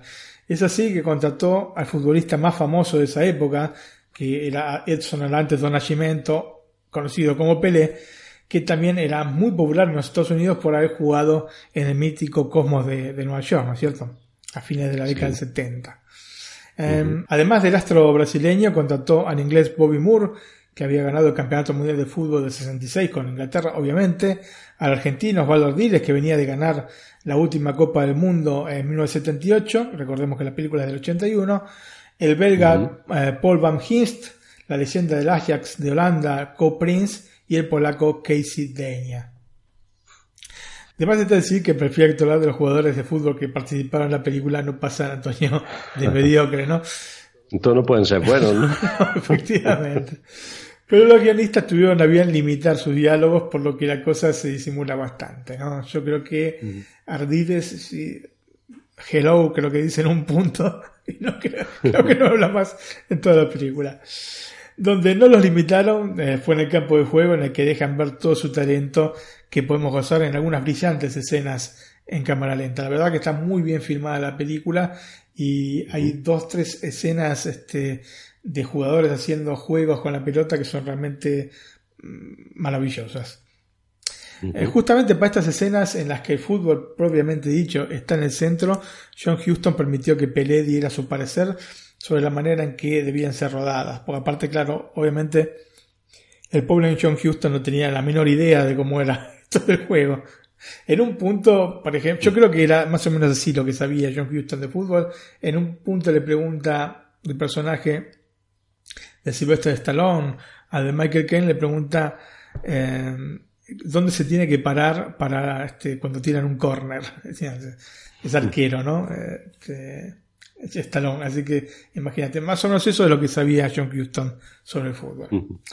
El mismo Pelé también se encargó de que Michael Caine eh, parezca un futbolista, dándole algunos consejos sobre cómo se tenía que mover en las escenas donde le tocaba jugar, ¿no? Porque, claro, lógicamente nosotros, Michael Caine es inglés, evidentemente le gusta el fútbol, como nosotros, pero este, que nos guste no indica que sepamos dónde tenemos que, cómo tenemos que hacer para parecer futbolistas profesionales, no sé si. Sí, sí. Tenemos una idea en nuestra cabeza, Ah, no. pero de plasmar Quizá la más que idea. Silvestre Est- Estalón, ¿no? Bueno, sí, absolutamente. Sin dudas, el gran aliciente, Antonio, para los futbolistas que pasaron parte del verano, creo que robaron un mes este, en Hungría, aparte. Este, se eligió Mm. aparte este, este país por cuestiones de presupuesto, era más barato que filmarlo en Estados Unidos o en el Reino Unido. Bueno, el gran aliciente era jugar con Pelé, ¿no? Realmente estaban encandilados con el brasileño que se encontraba en buena forma a pesar de haber abandonado el fútbol años antes. Curiosamente la jugada icónica ¿no? de la película, la más eh, recordada, que es ese gol de chilena que hizo Pelé, este, y que quedó inmortalizado en el final de- de- del film, se realizó en un segundo intento ya que en la primera toma el arquero Sibel había logrado tocar con la punta de los dedos la pelota que terminó dando contra un palo. Así que se la toman bastante en serio la cosa, Antonio. En el otro lado de la balanza estaba Stallone, ¿no? Quien venía de realizar Rocky 2, que no conocía el deporte y no tenía una relación demasiado fluida con sus compañeros futbolistas del elenco. Digamos que el hecho de que se fuera a otros lugares teniendo que suspender la filmación este, por días en algunos casos, no benefició una relación buena con los demás integrantes del elenco de la película. O sea, algunos jugadores decían que decía, Stallone se acercaba y decía, "Uh, yo estoy podrido de estar acá en Budapest, y se iba dos, tres días a París, y después volvía a seguir filmando, y, y todo parado. Así que no se ganó la simpatía de los compañeros. Incluso hay rumores que dicen que apostó con Pelé que podría atajarle al menos la mitad de los penales que le tirara. Sí, se ve que no conocía mucho el deporte. No, evidentemente, además está decir que los mil dólares fueron los bolsillos del brasileño, ¿no? Lo cierto, Antonio, es que Sly no se hizo querer en esta película, sinceramente. Quizás un poco de soberbia juvenil, aunque no creo, Sí. no, no sé si era tan, tan joven, pero bueno, este, venía de dos éxitos y, en fin, creía que era la superestrella de la película. Bueno, Antonio, pasamos entonces a la sinopsis, si querés. Un oficial alemán, el mayor von Steiner, interpretado por Max von Sydow, visita un campo de concentración de prisioneros aliados. El tema es que von Steiner, que había integrado el equipo alemán en el Mundial de Francia en 1938, reconoce entre los prisioneros a un jugador inglés eh, del West Ham United y de la selección inglesa llamado John Colby, interpretado en este caso por Michael Caine. Así que cuando lo ve a Colby, a Steiner se le ocurre organizar un partido de fútbol entre una selección de jugadores aliados y el equipo eh, de una base alemana que se encuentra en las inmediaciones del campo de concentración. Y es así que, dando beneficios a los jugadores del equipo rival, logra que Colby acepte, porque primero Colby no, no quería participar en esto, ¿no? Pero bueno, le ofrece comida y otro tipo de cosas, entonces finalmente aceptan. Sí, sí. Este, la cuestión es que Colby se toma la cosa muy seriamente, seleccionando varios prisioneros aliados de distintas nacionalidades para conformar un equipo competitivo. Robert Hatch, Sylvester Stallone, es un prisionero norteamericano y que quiere entrar al equipo de cualquier manera, aunque es muy malo, ¿no? La cuestión es que quiere entrar al equipo porque él había organizado una manera para fugarse y cuando armaron el equipo pusieron unos guardias, cambiaron de unos guardias y le frustraron la, la huida.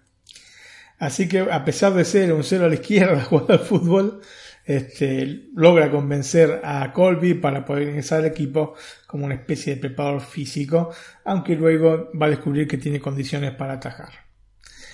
Finalmente los alemanes organizan este partido en el Estadio Colombre de, de París, mientras que la resistencia francesa prepara un plan para que los jugadores puedan fugarse eh, del campo de concentración. Hasta aquí, bueno, la película. Pero como te dije, la película se basa en una historia verdadera. En realidad de un par de historias verdaderas, ¿no? Um, John Houston combinó dos acontecimientos históricos. Uno de la Primera Guerra Mundial y otro de la Segunda Guerra Mundial. Es por eso que no se puede decir que se trata de una historia absolutamente apegada a un hecho específico. O sea, no se puede decir de ninguna manera que es una visión de este, solamente de este partido de la muerte de 1942, porque tenía otras características cada una de estas historias, ¿no? O sea, son dos historias que se combinan. Y te las voy a, a contar, Antonio. Perfecto. La primera tiene que ver con el campo de prisioneros de Ruhleben en las afueras de Berlín. Estamos en la Primera Guerra Mundial. Es un lugar rodeado de alambre de púas, guardias armados y que dejaba a los prisioneros prácticamente en la miseria, al borde de la inanición y sin expectativas de libertad.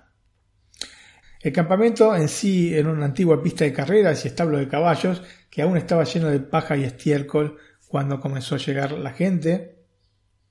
¿No es cierto? Mm, podía albergar a 4.500 hombres en 11 barracas absolutamente descuidadas, como te digo. Como vemos, las condiciones en las que vivían los prisioneros eran muy malas. Las barracas no contaban con camas, los pisos eran de cemento frío, fríísimos, y los techos no contenían ni el agua ni la nieve. Así que, sinceramente, la pasaban muy mal en este campo.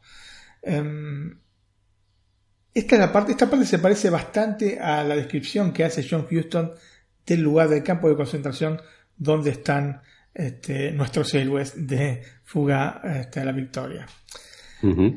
Volviendo entonces a la historia, al inicio de la Primera Guerra Mundial el gobierno alemán dispuso el arresto de todos los británicos que se encontraran eh, dentro de Alemania. Em, uno de los hombres arrestados y llevados a Ruhleben fue Steve Bloomer, que era un entrenador de fútbol muy popular que había entrenado a un equipo local que se llamaba Britannia Club, ¿no? en Berlín. Ya en el campo de prisioneros y, viendo que el fútbol servía como distracción, junto con otros británicos, creo que era, eh, uno era irlandés y el otro era escocés, comenzó a organizar partidos con una pelota de trapo, ¿no? Debido a que los alemanes veían bien que los prisioneros se evadieran de, de, esta situación eh, por la que estaba viviendo, de esta miseria absoluta a la que lo tenían eh, sometidos, les proporcionaron una pelota de goma y más tarde construyeron un campo de juego con las medidas reglamentarias. Así que de alguna manera el fútbol hizo que se distrajesen, ¿no? Em, los partidos se hicieron sumamente populares, contando en ocasiones con hasta 4.000 espectadores. Yo te dije que el campo eh, que prisioneros podía albergar hasta 4.500, así que casi todo el campo casi todos, ¿no? efectivamente iban a ver los partidos, em, que hacían con distintas combinaciones de equipos. Uno, por ejemplo, fue Inglaterra contra el resto del mundo. Y esta, bueno, esta es la primera, la primera de las este, de, los acontecimientos en los que se basa la película. El segundo acontecimiento en el que se basa la película es el famoso Partido de la Muerte, que seguramente habrás oído hablar de él alguna vez. Sí. Ya desde la década del 30 el fútbol se había hecho extremadamente popular en Europa del Este, Desde Ucrania entonces provenía uno de los equipos más exitosos eh, de esta zona del mundo, el Dinamo Kiev. ¿No? Este equipo seguro que lo conoces. La cuestión es que con la invasión alemana de, de, la ciudad en septiembre de 1941, luego de un sangriento asedio que duró 72 días, el, uh -huh. camp el, campeonato nacional de fútbol fue interrumpido y los jugadores que se unieron al ejército fueron capturados para ser enviados a campos de prisioneros de guerra. El eh, gobierno de ocupación nazi no quería parecer este, el brutal tirano que en realidad era, ante los ojos de la población, por lo que intentó distraerla generando eventos culturales y deportivos. Por ese entonces, un checo de la región de Moravia llamado Joseph Korbich había sido nombrado director de la fábrica de pan de Kiev, había tejido buenas relaciones este, con, los nazis y bueno, le dieron, el, cual, Schindler, le dieron esta fábrica de pan. Eh, la ciudad eh, conoció entonces a Nikolai Trusevich, que era un vendedor de encendedores en el mercado local, pero que había sido el arquero nada más y nada menos que el Dinamo de Kiev, eh, que era un, un, este, un, club del cual este Korbich era un hincha fanático. Así uh -huh. que viendo que estaba, digamos, en una situación económica bastante endeble, le ofreció un trabajo clandestino desde ya en su fábrica este, a este Trusevich y eh, por la influencia directa de, de, de Trusevich consiguió eh, que otros jugadores del Dinamo de Kiev y de otros clubes importantes dentro de Ucrania ingresaran a, a la fábrica para trabajar. En total eran nueve jugadores, tres del Dinamo de Kiev, eh, otros tantos del eh, Lokomotiv Kiev y también había del Spartak Odessa y otros clubes también de la capital de Ucrania. Uh -huh. Entonces decidieron formar un equipo de la fábrica y luego de pedir la aprobación a las autoridades crearon el eh, FC Start de Kiev, FC calculo que es Fútbol Club Start de Kiev. Entonces a estos jugadores eh, profesionales, que te digo que eran nueve, se agregaron un chef, un guardia y tres policías que jugaban por amor al deporte. Así que tenían hasta suplentes, Antonio. al mismo tiempo, eh, como suele ocurrir, ¿no? Siempre tenés, haces un equipo, enseguida está el archirrival. Salen otros, ¿no? Sí. Se formó en la ciudad simultáneamente con el Start otro club llamado RUK. ¿no? Su fundador, uh, Georgi Shvetsov, sabiendo la calidad de los jugadores del Start, los invitó a unirse al equipo. Pero en realidad se sabía que este Shepsov eh, era un cómplice de los nazis y eh, su equipo estaba formado por los funcionarios encargados de hacer cumplir la ley, ¿no? junto con los uh -huh. trabajadores de la fábrica. En resumen, era una organización pro-nazi, por lo que la invitación fue rechazada gentilmente desde ya por los jugadores de Start. Esto hizo que eh, se tomasen los dos clubes como antagonistas dentro de, de, Ucrania, simbolizando la rivalidad entre Ucrania y Alemania, ¿no? O entre el comunismo y el nazismo, si lo querés también. Uh -huh. Al inicio de la ocupación nazi en Kiev, el fútbol solo estaba destinado a los arios y sus aliados. Pero, lógicamente, los nazis, viendo que era mejor establecer un clima de aparente normalidad, eh, donde querían ser vistos como liberadores y no como invasores, reestructuraron el estadio de Kiev y organizaron un torneo al que se anotaron seis equipos, incluyendo el FC Start y el RUK, ¿no? los archirrivales. Uh -huh. En el primer partido, eh, los FC Start humillaron a los RUK, les ganaron 7 a 2, por lo que sus siguientes partidos se pasaron a la periferia y no al estadio de Kiev. Tuvieron a bien hacerlo los alemanes, porque lógicamente el estadio grande era una caja de resonancia mucho mayor. Entonces, o quitaban directamente al equipo de campeonato o lo hacían jugar solamente en la periferia. En el segundo partido, entonces, eh, la gente del FC Start lograron otra esta arrolladora victoria, en este caso por 11 a 0, eh, contra un conjunto rumano, y comenzaron a generar inquietud en los alemanes que quedaron impresionados por la victoria del Start que se sucedían una tras otras, como por ejemplo el 6 a 2 contra el equipo de la guarnición húngara y el 7 a 1 contra una unidad alemana. Los nazis por su parte habían conformado un equipo que consideran invencible. El nombre de estos invencibles, ¿no? entre comillas, ya verás por qué, pero te imaginarás, era Flakkelf, que es una conjunción de las palabras alemanas Flak, que era un cañón antiaéreo y antitanque, y Elf, que significa 11, ¿no? Sería Flak 11. El equipo estaba compuesto por artilleros antiaéreos de la Luftwaffe, eh, en nombre de, de la aeronáutica militar alemana durante la Segunda Guerra Mundial.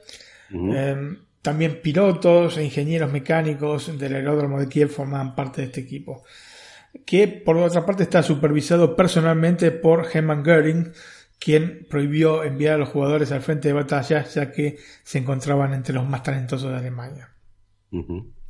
Y Antonio, hacemos una pausa musical y escuchamos los títulos de, de finales de la película. Eh, toda la música fue compuesta por Bill Conti, que recordamos había compuesto también la música de Rocky. Perfecto, pues le doy al play.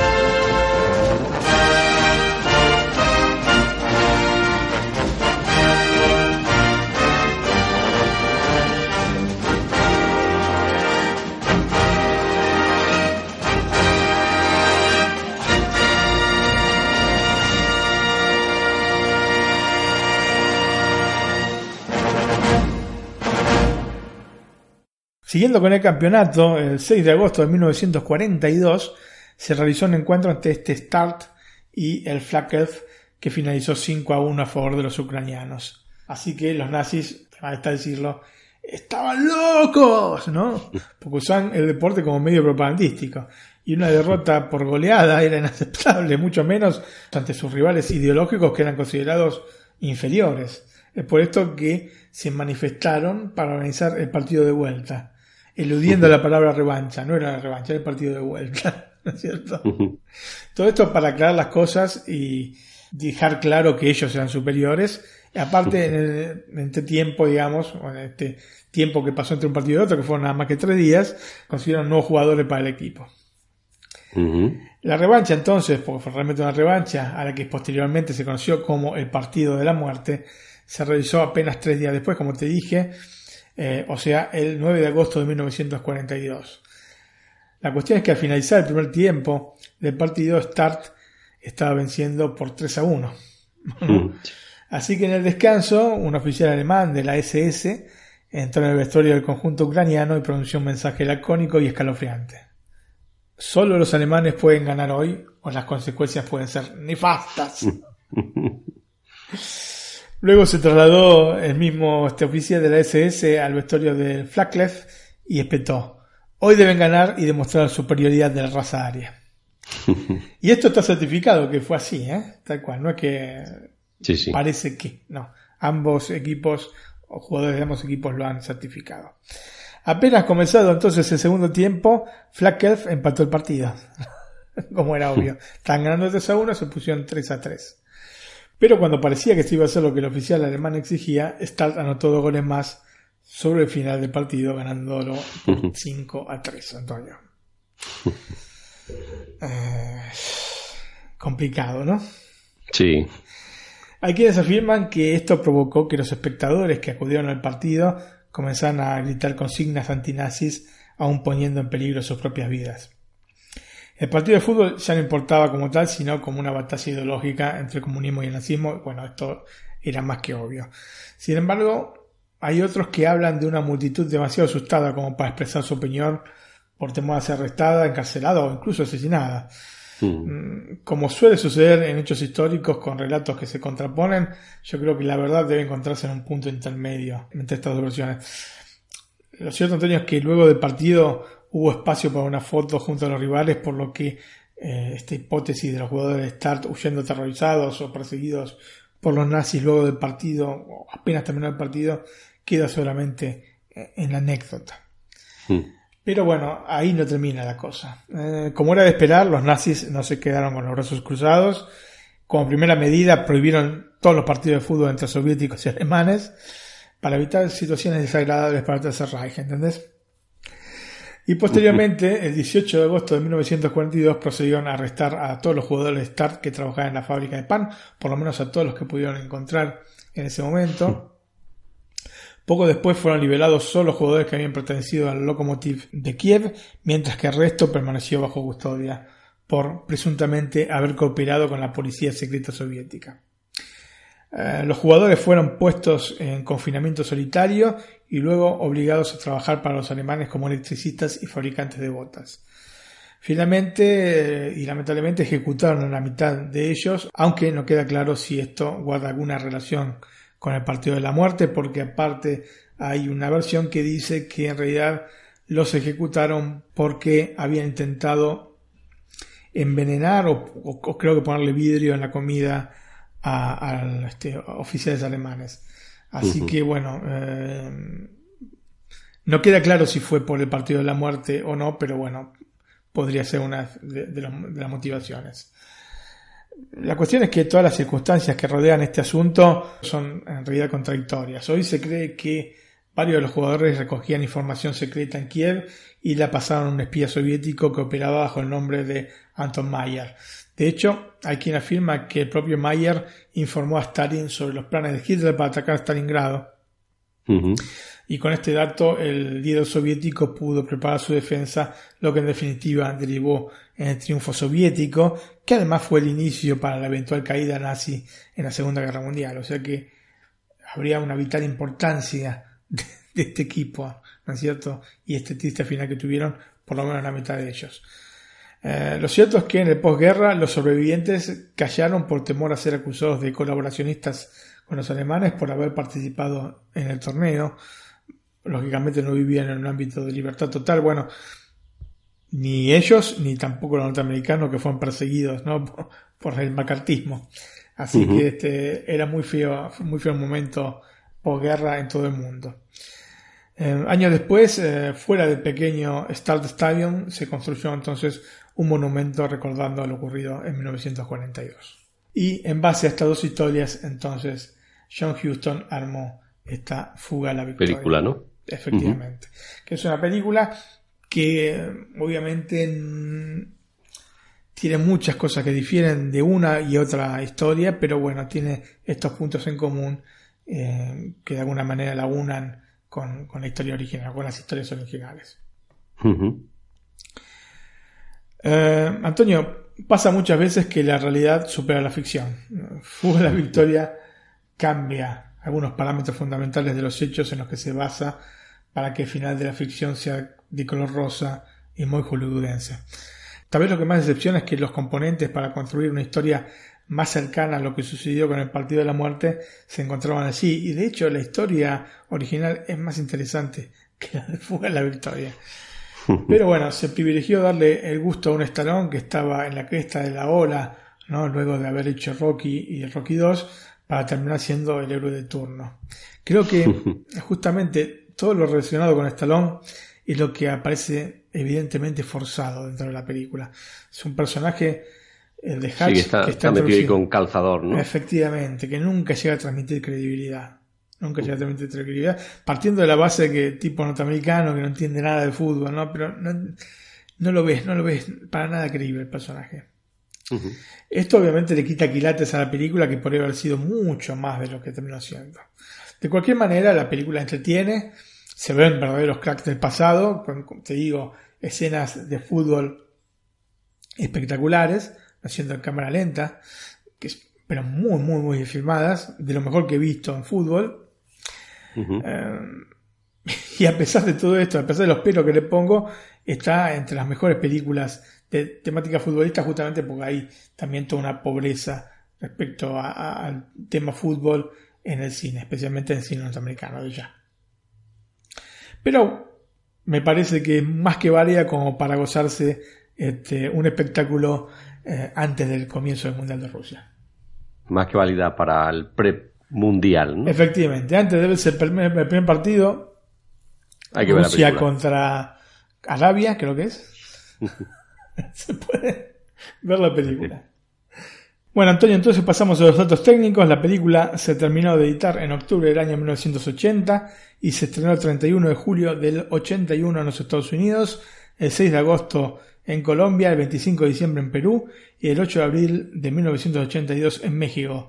No tengo ningún dato de España, no tengo ningún, ningún dato de Argentina ni de otros países de Latinoamérica. Lo siento, lo siento. Supongo que será en el 82, que fue el mundial, el mundial de España y mm, tendría más éxito así. Supongo que sería así. Yo creo que sí, yo creo que sí. Pero bueno, este, o quizás no se haya estrenado. Muchas veces pasa. Esta era una película, no de, un, eh, de una major, no de un estudio grande. Pero bueno, habiendo tenido Stallone dentro de los protagonistas, creo, por el momento en que salió, que tiene que haber salido en el cine seguramente. La película contó con un presupuesto de 10 millones de dólares y recaudó 27,5 millones de dólares a nivel global.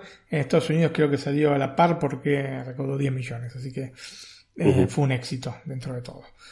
Eh, Fuga la Victoria entonces tiene una duración de 116 minutos y el formato de pantalla es 2.35.1 con sonido estéreo. Respecto a dónde se puede ver la película, bueno, no está en Netflix, no está en Amazon Prime Video, no está en HBO. Hay que pagar. Hay que pagar, lamentablemente. o no sé si se puede, creo que se puede conseguir en YouTube también, pero pagando. Así que bueno, ¿qué se va a hacer? Hay que pagar esta vez, chicos. en México la película se puede alquilar en Google Play a 25 pesos mexicanos y en iTunes a 50 pesos o comprar en Google Play 80 pesos y en iTunes a 79. Mientras que en España se puede alquilar este, a través de la plataforma de PlayStation a 2,99 euros y en la de iTunes a 3,99 o comprar en la de PlayStation a 8,99 y en iTunes a 5,99. Eh, si no recuerdo mal, se consigue en YouTube a 2,99 euros y si no, tienen siempre las alternativas gratuitas. No voy a hablar más, Antonio, nada más digo esto. Se puede conseguir gratuitamente, pero bueno. Esto cada uno que se haga cargo, ¿no es cierto? Yo no tenía ese dato. Eh, como siempre, iTunes se interesa casi más comprarla que alquilarla, ¿no? Efectivamente. En este caso, Yo no, No- sé no si esas pagarían, ¿no? películas. Sí, efectivamente. Es una película que la traje por la cercanía con el Mundial de Fútbol. Es una película que he visto varias veces, este, pero bueno, yo he visto muchas películas varias veces. Así que esto no sería una novedad para mí. Casi todas. Sí, estoy como en una especie de locura. Y este, pero eh, ojo, puede, es una película de culto, o sea que puede generar en quien la ve eh, suma este, pasión, ¿no es cierto? Pero- los actores son buenos, ¿no? Los actores son muy buenos, los jugadores de ya, así que, pero recomiendo primero verla. En todo caso, verla, si le gusta, después sí, adquirirla. Perfecto. Bueno, Martín, pues pasamos a los agradecimientos.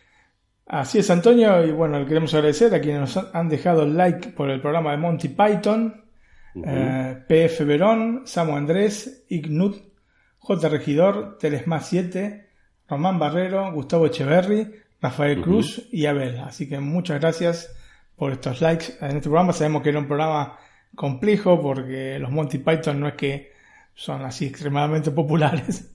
Así que bueno, agradecemos las descargas y Bueno, son muy populares en Inglaterra, ¿no? Y un poquito, me- un poquito menos fuera de, de allí, ¿no? Efectivamente, Antonio. Has dado en la tecla. Y también agradecer a quienes hacen el retweet del programa y también de, las, este, de los artículos que van saliendo en el blog, entre ellos eh, el señor Suki, Samu Andrés, Paco Bernal, etcétera. Muchas gracias, gente, por, por este tipo de, de colaboración que este, agradecemos infinitamente, Antonio. Bueno, y nuestros oyentes, ¿cómo se pueden poner en contacto con nosotros, Martín? Bueno, a través del mail que es nac.iosmac.es, nac.iosmac.es. Bueno, Martín, también tenemos un chat en Telegram, ¿no? Así es, Antonio, un chat en el que pueden, bueno, em, expresar sus gustos, insultarnos. No, Sí. Bueno, de insultarnos menos, ¿no? Recomendarnos series, ¿no? Películas. no le den mala idea a nuestro oyente. Que por cierto, esta última que he recomendado, La Casa de Papel, me la recomendó Gus que la viera. Eh, y la verdad es que la mejor serie, como he dicho, eh, o bueno, la mejor, entre comillas, ¿no? De las mejores series eh, producidas en nuestro país que he visto. Así Que es. gracias, Gus. Recomiéndame otra para otro programa. y también tenemos un blog. Así es, eh, netflixalacarta.com y donde pueden encontrar novedades sobre las principales plataformas en streaming, Amazon, eh, HBO y obviamente Netflix, pero también otras plataformas que tal vez no son demasiado populares aquí en, en Europa, como por ejemplo Hulu, ¿no es cierto? Así que bueno, eh, un compendio de información en netflixalacarta.com. Muy bien, y la música de la semana, pues yo creo, creo, intuyo cuál va a ser.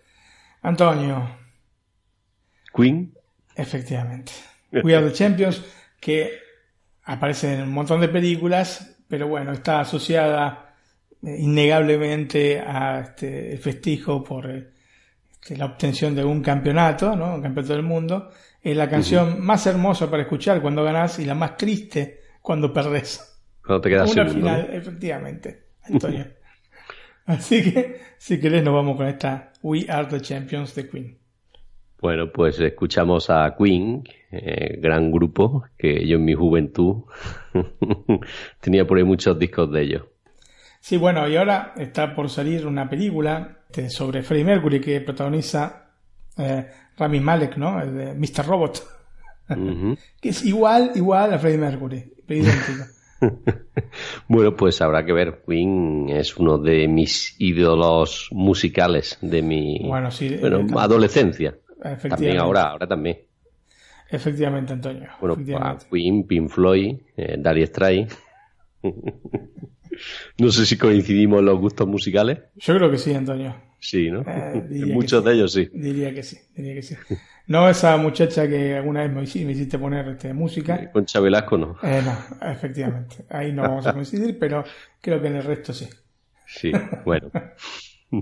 La, la película esta entonces de, de Freddie Mercury se llama Bohemian Rhapsody y la van a estrenar en el mes de octubre, si no me equivoco, el 31 de octubre en España. Así que bueno, Bueno. no falta tanto y esperamos que llegue con rapidez este mes de octubre. Antonio. En Argentina el 27 de diciembre, estoy viendo aquí. Bueno, que llegue con rapidez el 15 de agosto que me voy de vacaciones. Luego ya del 15 al 1 de septiembre No, no, que se Antonio, que llegue pronto el 14 de junio que empieza el Mundial. Bueno. Sabía yo que me iba a decir algo de eso. bueno, Martín. eh, le doy al play y nos despedimos hasta la próxima semana. Así Chao. hasta la próxima. Chao, gracias. Chao. Gracias. Chao. I've paid my dues time after time. I've done my sentence, but committed no crime.